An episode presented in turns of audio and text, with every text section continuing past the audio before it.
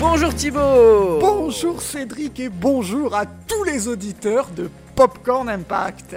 Aujourd'hui, nouvelle semaine, nouvelle émission. Et comme d'habitude, qu'est-ce qu'on va faire? Nous prenons notre popcorn et nous allons visiter un petit cinéma de France et y découvrir un film le jour de sa sortie.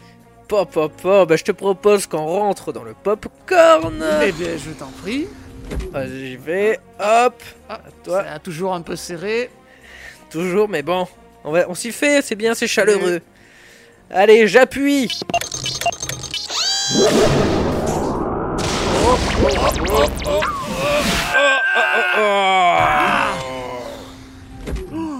Qu'est-ce qui fait froid, Cédric? Ah, on se les pèle, je dirais même. Je vois passer un Père Noël. Ah oui, dis donc. Mais il y a Oh plein de guirlandes partout, c'est les décos de Noël, mais oui. Mais c'est Noël, mais oui, mais, mais, que- mais quelle, quelle date sommes-nous? Alors, je regarde sur la machine, hein, je tapote. Nous sommes le 20 décembre 1995 et nous sommes à euh, l'Estrade étoile. L'Estrade Petite ville. Étoile. Et ouais, petite ville euh, dans le, le département 12. Et euh, nous sommes devant le cinéma Cinécran 81. Qui Une est salle des fêtes. Une salle des fêtes, oui, c'est Et formidable. ça, c'est formidable. C'est un esprit euh, associatif qui, qui fait que cette salle des fêtes devient un cinéma, une salle, le Cinécran 81 de l'Estrade Étoile. C'est les fêtes de Noël, la salle des fêtes, c'est parfait. C'est le- l'endroit idéal. Qu'est-ce qu'on peut voir à l'Estrade Étoile en ce 20 décembre 1995 Quelles sont les affiches? Alors déjà, il n'y a qu'une salle. Ouais. Donc on va voir... Il y euh, a plusieurs alors, il y a trois il y a- affiches. Il y a trois affiches. L'Indien du placard. Ah, les oui, apprentis. Ouais, pas mal aussi. Mais quel film est diffusé là? Ah ben c'est GoldenEye GoldenEye Le 17 e James James, Bond. Bond.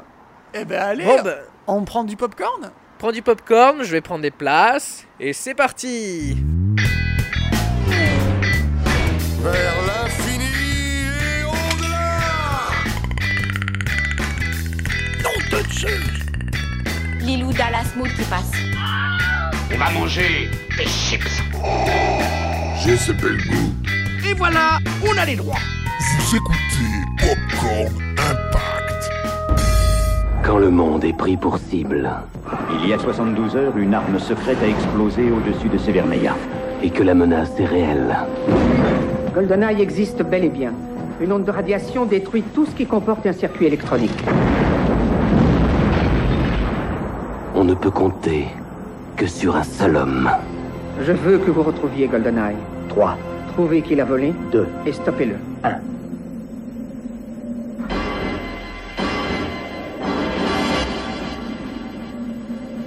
Je m'appelle Bond. James Bond.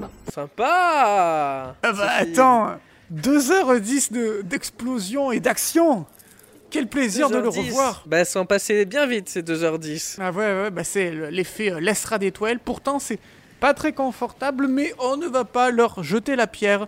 C'est une très très belle initiative, le Cinécran 81. Bon, Est-ce que le maire de la ville, celui qui doit gérer la salle Oui. des fêtes, nous autorise à rester? Oui, j'ai l'impression, j'ai l'impression parce que c'est notre cadeau de Noël. On peut rester à l'Estrade étoile au Cinécran Oh. 81 après la projection de GoldenEye de Eh ben euh, alors, Martin euh, Campbell. on te laisse nous en parler. Eh bien, de quoi ça parle? C'est euh, l'histoire de James Bond, qui est chargé par le MI6 de retrouver GoldenEye, un satellite russe volé par des mercenaires dont la puissance de frappe pourrait rayer de la carte n'importe quelle capitale.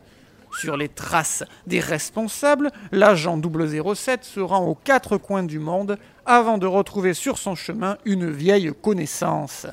Entre sa mission et ses sentiments personnels, l'agent secret se voit dans l'obligation de faire un choix. Eh ben, tu sais quoi, Cédric, ça me fait beaucoup plaisir que l'on parle de GoldenEye, parce que Ouais. euh, ce mois-ci, c'est la pas sortie du 25e James Bond. Mourir vrai. peut attendre. Avec Daniel Craig. Avec Daniel Craig. Donc, c'est euh, pas mal qu'on en parle pour la pas sortie du 25e que l'on parle de GoldenEye. Mais attends, donc le 25e là qui sort, Mhm. Et tu as dit euh, tout à l'heure que GoldenEye c'était le numéro 17. Eh ben tout à fait. 17ème. C'est Mais euh, ça. veut dire que la. Ah non, la moitié c'est 34. Pardon, j'ai dit n'importe quoi. J'étais là, mais. du tout. C'est 17ème. le 17ème. Et tu sais qu'il revient de loin en plus, GoldenEye. hein? Bah oui, parce qu'il y, a- il y a eu plusieurs acteurs, tout ça. Enfin, Eh ça ben doit être une transition Alors, là. Donc, euh, sans- bah, je- tu vas en parler. Sans parler de tous les James Bond. Euh, on va simplement se concentrer sur celui qui vient juste avant GoldenEye. C'était en 1989 qui sort sur les écrans Permis de tuer, qui était à l'époque le second James Bond avec euh, Timothy Dalton, Ouais. qui a euh, trois frères, Joe, Averett et Jack. euh, et Jack. Avril, Avril, Avril, autant pour moi. attention. Malheureusement pour euh, donc euh, ce permis de tuer, la campagne marketing américaine fut ce que l'on pourrait dire vraiment catastrophique. Et pour quelle cause? Et pour quelle cause? Bah, je, Franchement, j'avoue, je, je sèche. Vas-y, dis-moi. Eh bien, figure-toi qu'ils ont changé de titre au dernier moment. À savoir que le, le- initialement, le film devait s'appeler License Revoked, qui Wow. veut dire euh, le per- Licence révoquée. permis euh, révoqué, tout à fait, hein, si, on, D'accord. si on le, le traduit en français. Mais le, le problème aux États-Unis, c'est que license revoked, c'est euh, le terme juridique pour dire que tu as perdu ton permis de conduire. Est-il nécessaire que je vous rappelle 007 que vous avez l'autorisation de tuer?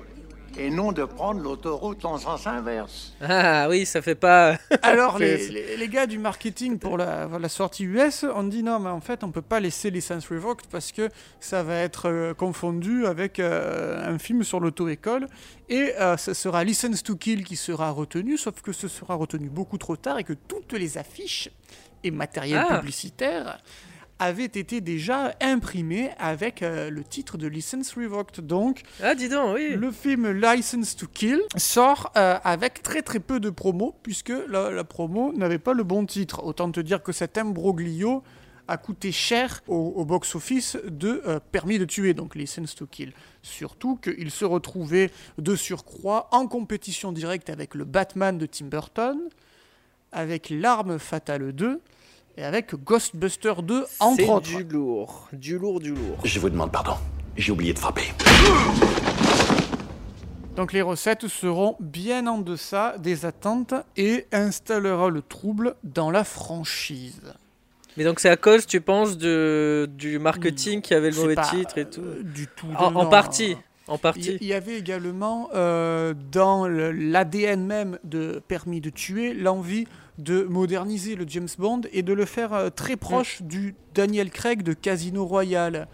Euh, un James Bond déjà qui n'était plus autorisé à tuer puisque son permis avait été révoqué, d'où le, le précédent Ah oui. titre.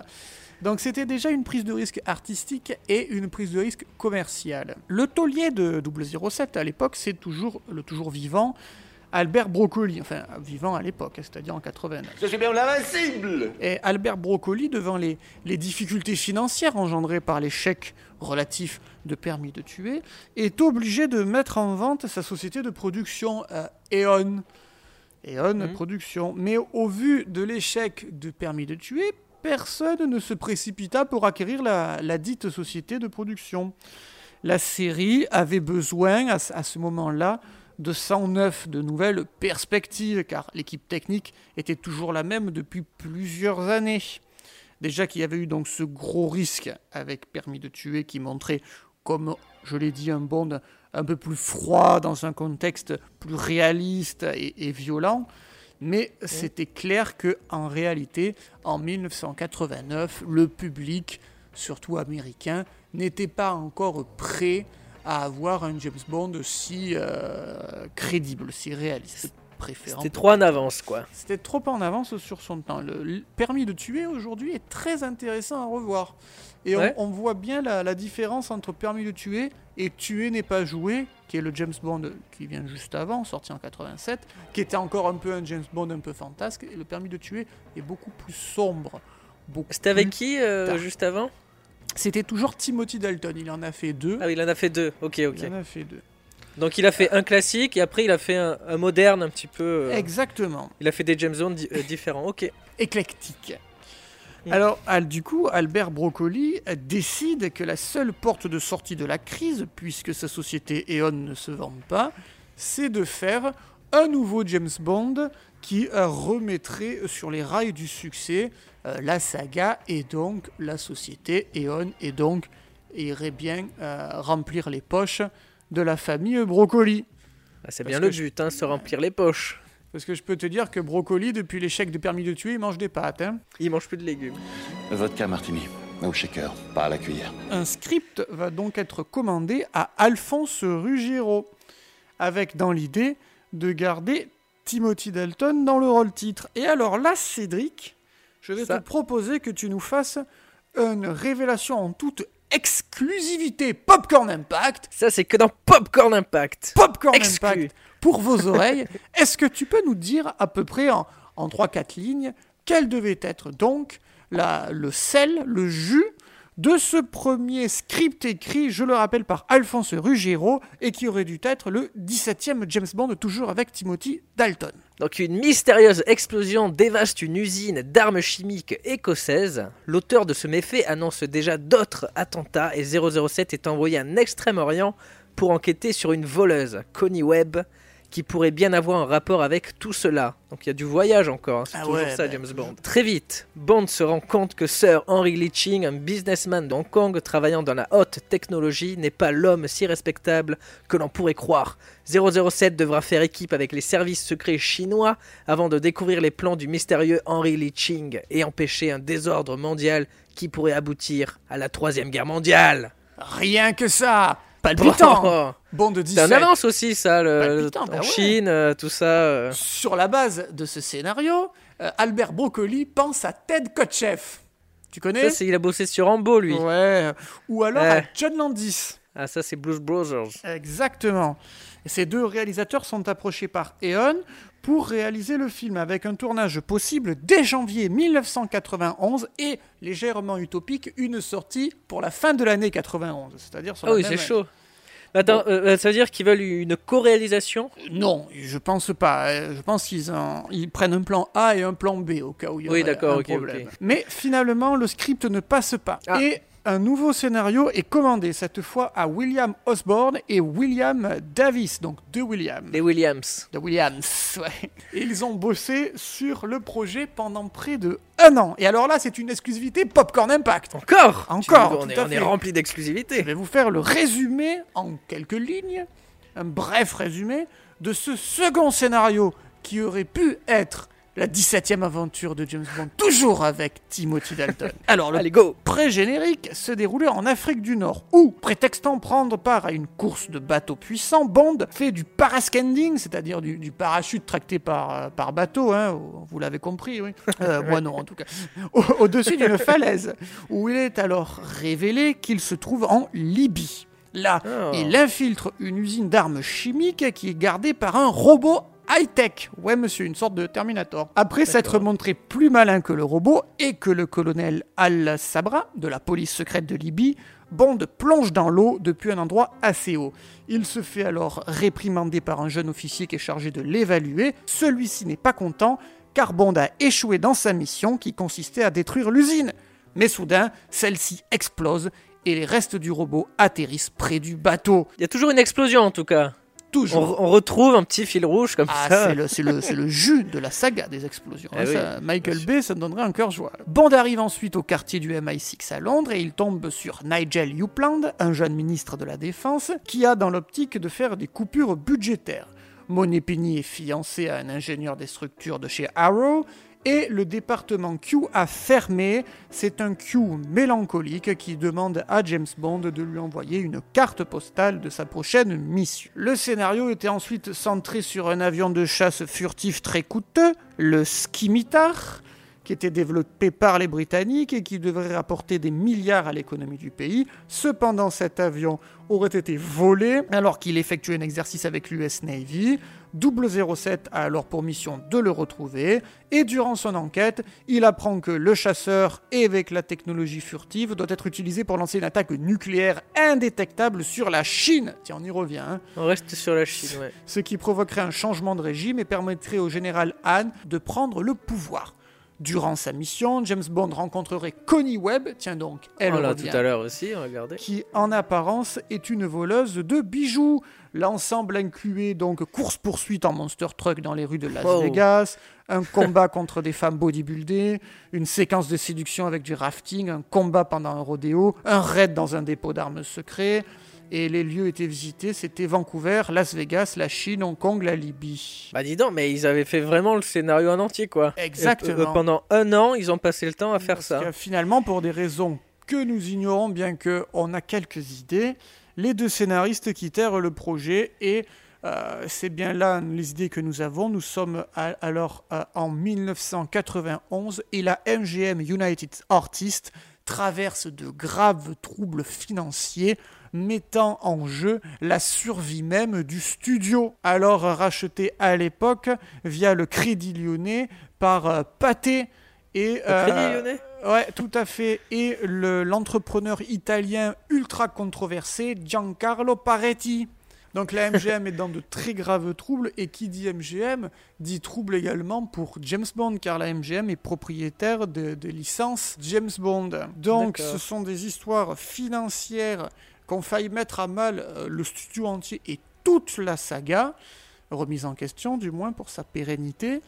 Et euh, dans cette période de, de troubles très noirs, le euh, scénario, les, les deux, les deux scénaristes sont partis et le scénario a été enterré. Ah, D'accord. Tout ce pognon jeté euh, par les fenêtres. Ouais. Mais, heureusement, au printemps 1993, donc c'est déjà deux ans après le... On a dépassé la date de sortie, quoi. Ça devait être en fin Absolument.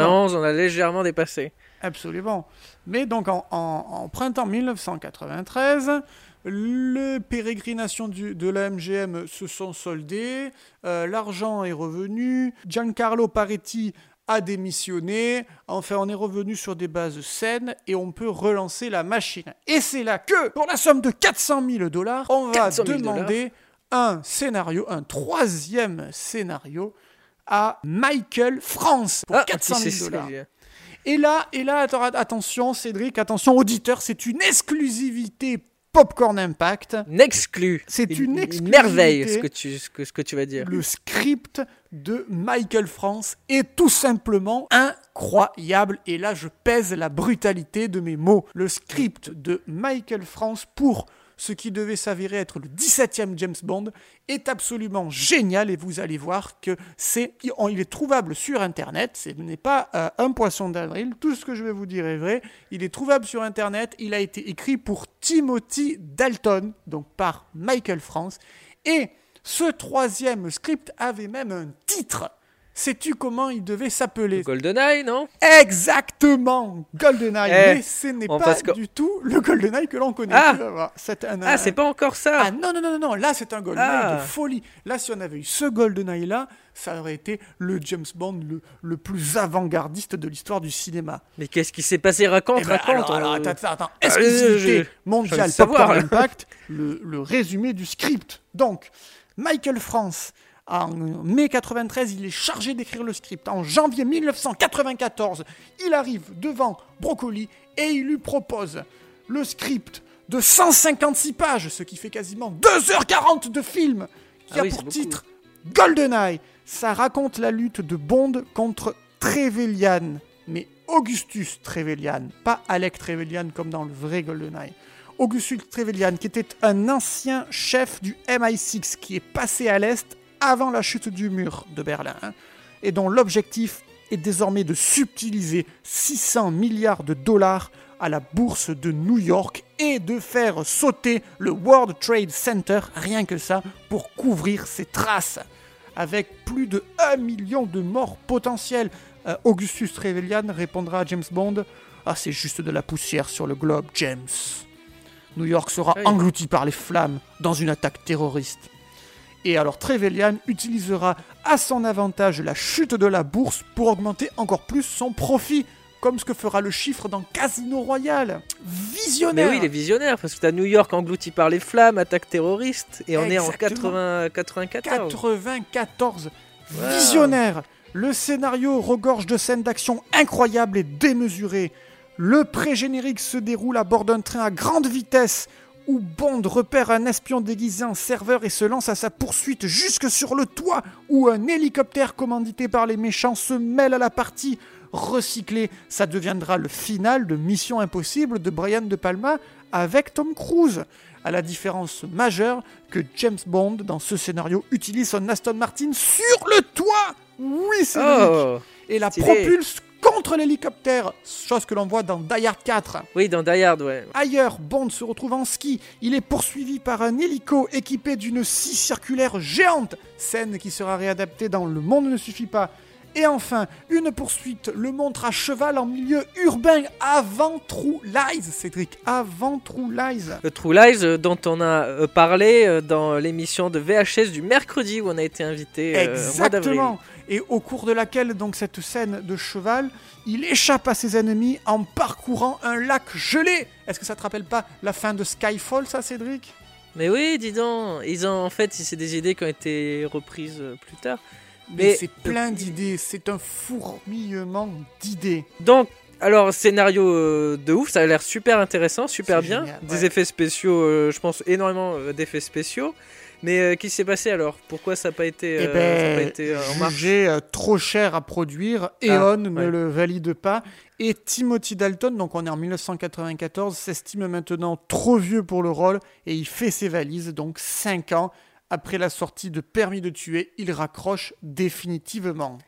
Alors qu'il aurait eu un, rôle de ouf là, il aurait. euh, ah ouais, ah, là ça aurait ouais. été un James avant-gardiste. Mais, Mais, trop c'est cher, mais ils sont marrants, euh, ouais. ouais. sur la base quand même de ce script de Michael France, eh bien on va embaucher rien que Bruce Feinstein, Jeffrey Kane et Kevin Wade qui vont s'attaquer à des réécritures massives et intensives pour donner finalement le GoldenEye que l'on connaît avec un peu moins de scènes folles mais euh, à peu près la même trame, c'est-à-dire le méchant s'appelle Trevelyan, il est passé à l'est, il utilise un satellite pour détruire Londres et plus New York. Et James Bond va faire des courses-poursuites en tank cette fois. Enfin, Ouais, ouais, on va tout réécrire.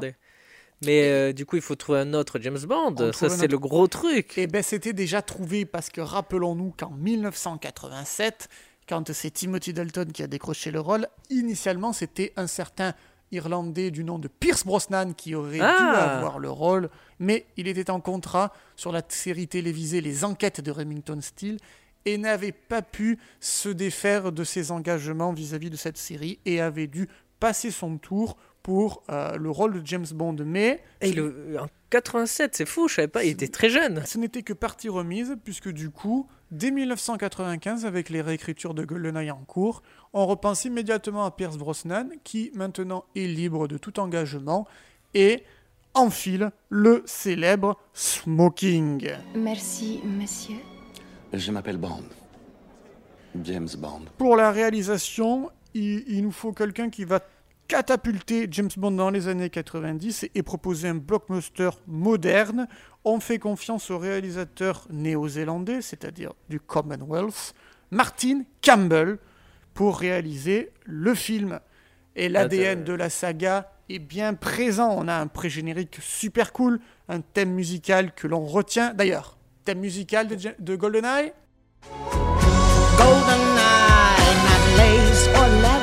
Un méchant mémorable, une bonne girl inoubliable, une trahison choquante, des scènes d'action ultra musclées, un final exotique, un grand spectacle. Bond est redevenu cool et cool est redevenu Bond. Oh. Ressuscité. Pa, pa, pa. Back from the death. Back from the death, modern. Ils l'ont tourné où du coup ce film euh, Parce que c'est, euh, je pense, que c'est en studio, non? Ils l'ont, ils fait quoi? Ouais, alors grave. Le, le- le film est censé se passer un peu aux quatre coins de la planète. Il a été tourné quand même un, un peu aux quatre coins également.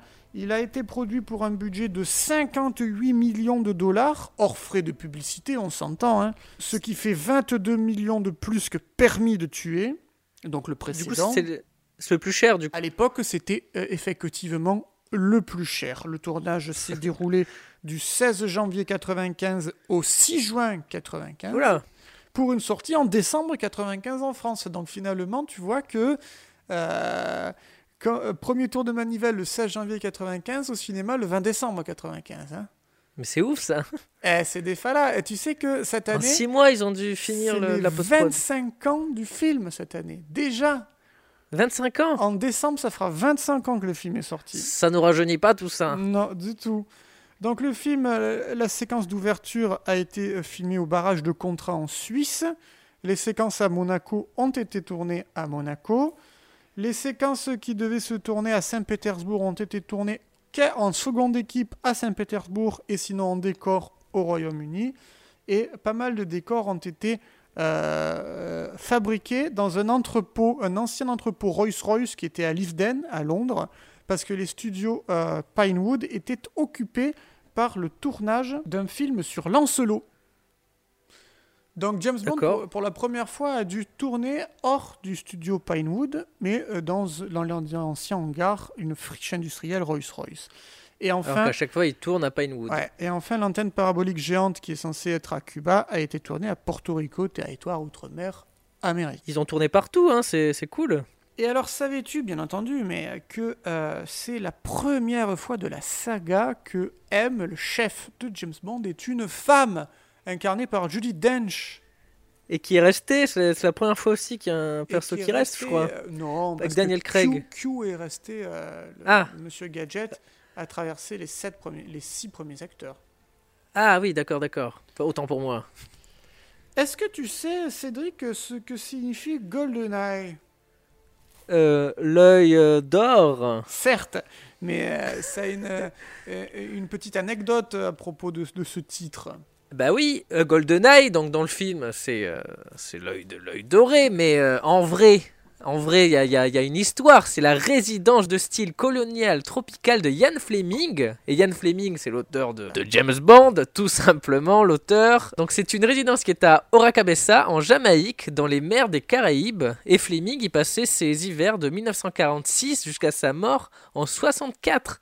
Donc il y a vraiment une, une histoire euh, très forte. Affiliation entre le titre du film et effectivement l'auteur. Et ça, c'est une info très rare. On, le Eh. le sait pas à chaque fois. Mais il y a Popcorn Impact, on vous le dit. Popcorn Impact. Et euh, alors tout à l'heure, on a vu que M était donc euh, une femme dans ce film. Et Ouais. euh, il y a également Tina Turner qui chante, donc on l'a entendu.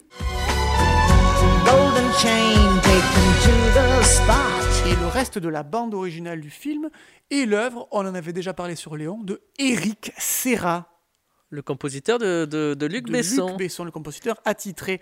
Et alors, Cédric, il me semble, enfin j'en suis sûr hein, parce que ça a été une grande partie de ma jeunesse, mais que GoldenEye a également été autre chose qu'un film. Ça a été un Eh jeu ben, vidéo.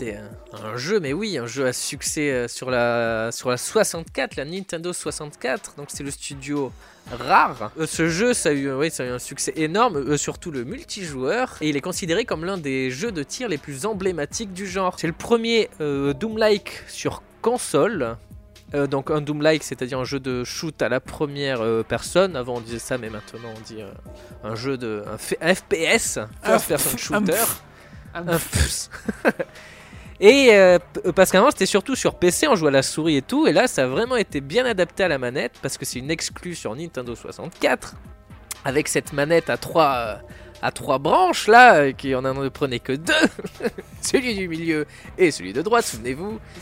Et le jeu a prouvé, et, et donc euh, ce jeu a prouvé que le jeu de tir à la première personne est un genre qui peut exceller aussi bien sur PC que sur console. Et c'est d'ailleurs même un des principaux titres de la N64 aux côtés de Mario 64, Banjo Kazooie et compagnie, qui a eu une console qui a eu très peu de jeux.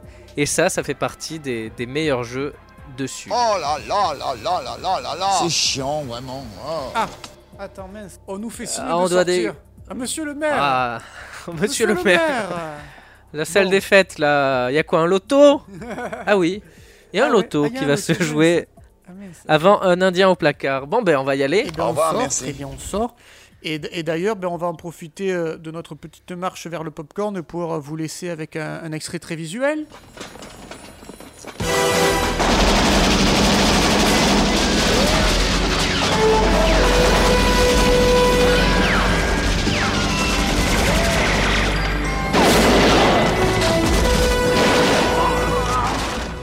Alors, ben, on a vu donc que c'était euh, une révolution dans le, la saga James Bond au cinéma et dans le jeu vidéo.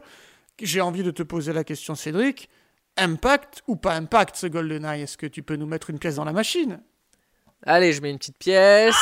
3 490 000 humains sont allés voir GoldenEye 6 ans après le dernier James Bond. Ah, sixième en France, rang 95, sixième film. C'est bon, énorme. Et derrière quoi Euh, Les trois frères, donc ça c'est un succès de ouf. Pocahontas, Les Anges Gardiens, Le Bonheur est dans le pré et Gazon Maudit. Ah ben à l'international, c'est euh, plus de 350 millions de dollars euh, récupérés, soit une rentabilité de quasiment 600%. Alors voilà le Rotten Tomatoes, donc ce site qui recense les critiques presse et spectateurs. Alors le tomatomètre pour euh, la presse sur 77 critiques, 78%. Donc c'est très bien, 70 c'est une tomate fraîche comme ils disent. Yes Et euh, le public, donc les humains, sur 285 000 notes, ça ouais. obtient 83% de, de, de notes positives. direct Et euh, du coup, donc il y a eu euh, GoldenEye, après c'est Meurt un autre jour. Non, après c'est Demain ne meurt suffit pas. Non, mais non, là, là. Pardon. Il me massacre tout. C'est demain ne meurt jamais, le monde ne suffit pas, meurt un autre jour. Cédric, est-ce que Bah, tu te frottes à, à l'interview dans le popcorn? Euh, oui, je vais peut-être tomber sur un Q, sur un M. On ne sait pas. Quelle lettre euh, Quelle lettre Ouais, quelle lettre va tomber euh, dans le popcorn? Bon, ben je, je te laisse et je, je vais interviewer. Je t'en Et prie. je, passe le, je lui passerai le bonjour. hein. Ah oui, absolument. Allô? Bah ça marche pas ou quoi? Mais merde. Ah, vous en avez mis du temps. J'ai dû faire un stop au petit coin. Ok. Eh bien, bonsoir James. Je m'appelle Bond. James Bond. Oui, pardon. Euh, bonsoir Bond. James Bond. Bonsoir, Pierre. Ça va bien? Ah non, non, non, moi c'est pas Pierre, moi je suis Drick. Cédric. Alec? Vous le faites exprès? Qui êtes-vous? Je suis le co-animateur du podcast Popcorn Impact où on parle de cinéma avec euh, Thibaut. Il semble que nous partagions les mêmes passions. Ah, c'est top ça Vous avez dit top? Euh, ouais. Euh, pourquoi Venant d'un ex du KGB, je vous avoue ma surprise complète, Valentin. Cédric, et je suis pas un ex du KGB. Pourquoi Parce que je suis un podcasteur qui t'a téléporté dans notre popcorn géant qui sent bon le sucre, voilà, tout simplement. C'est trop facile. Bon, vous répondez à nos questions? Trois, du moins. C'est parfait 3. Même 4 si vous êtes chaud. Les chiffres n'ont jamais été mon fort. 4, c'est ce qui vient après 3 en fait. Vraiment. Pour quelqu'un qui s'appelle euh, 007, ça la fout, ça la fout mal quand même. Hein bon, première question. Quoi, sans papotage? Sans... Quand, On quand papote depuis tout à l'heure, vous voulez parler plus? Ce sont les préliminaires. Ah. Très bien, merci. Première question. Qui étrangle le chat? Non, non, non, non, non, non, c'est nous qui posons les, les questions. Non. Si, Non. si. Je te faisais confiance, Alex. Cédric. Pensez à l'hélicoptère. Quoi? Tu l'as. C'est censé être une référence à quelque chose ou? Oui. Bah je l'ai pas. Je croyais que vous l'aviez. Bah non, non, je l'ai pas. Ah. Vous savez quoi? Je déclare forfait. Oh, vous avez fait quoi là Déclencher l'explosion était idéal pour effacer toute trace du forfait. Mais c'est dangereux. Oui. Bon allez, je te retéléporte. Après toi, 006 Non, c'est toi seul qui pars et je m'appelle euh, Cédric. Quoi. Veillez à ce qu'on me rapatrie en première classe. Oui, oui, oui, en popcorn premium, elle est simple. Allez, Je doute que je te rappellerai. allez, bonne nuit. Faites beau rêve. Oh bah déjà, tu Ok, ressors très bien. vivant. Voilà, tu ressors vivant. Je suis vivant, il m'a, c'est bon, il a, ça s'est bien. bien passé. Enfin, ça bien passé, hein, ça s'est passé comme d'habitude. Tout est relatif. Tout est relatif. Tout est relatif. Eh Bon, mais merci Thibaut pour toutes ces informations, ces scripts que tu as sortis, ces des scénarios. exclusivités Popcorn Mais Impact c'est- pour vos c'est oreilles. super intéressant. N'hésitez pas à le réécouter hein, parce que c'est vraiment le script de, de 93 et ouf. de Nike, quoi. de Michael France. Le, script, le troisième script. Merci troisième à script. toi, Cédric, de t'être frotté à l'interview. Oh, tu sais. c'est le Euh, métier. hein. On vous souhaite à tous un bon courage hein, pour la suite des événements actuels. Exactement. Et euh, Si vous êtes dans le futur, bah, vous savez ce qui s'est passé. Euh, euh, on est mandat post-apocalyptique, il reste que les podcasts, on ne sait pas. En tout cas, nous, on vous retrouve la semaine prochaine. Comme d'habitude, Comme dans vos oreilles. Et à mercredi prochain pour un nouvel épisode de Popcorn Impact.